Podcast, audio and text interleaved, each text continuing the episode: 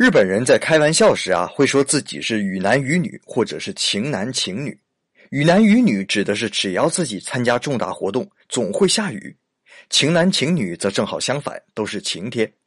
这话听着就是扯淡嘛。不过还真不是空穴来风。根据统计局统计，日本全年的平均降雨量是一百一十天，更有些地方年降雨量达到了一百七八十天，这相当于两天就有一场雨呀。如此高的降雨率，在重大活动时总能碰上几次吧？而人类总是对让自己失望的事情印象深刻，所以连续碰上几次下雨，就认为是自己招来的雨水了。